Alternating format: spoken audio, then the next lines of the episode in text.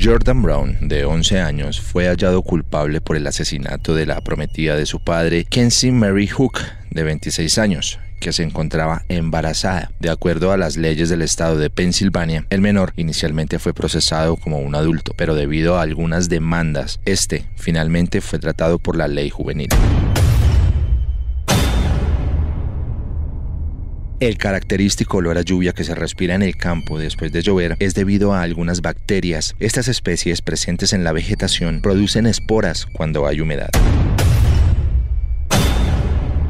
El 16 de mayo de 1836, el escritor Edgar Allan Poe se casó con su prima hermana Virginia Elisa Clem. En ese momento, él tenía 26 años y ella 13.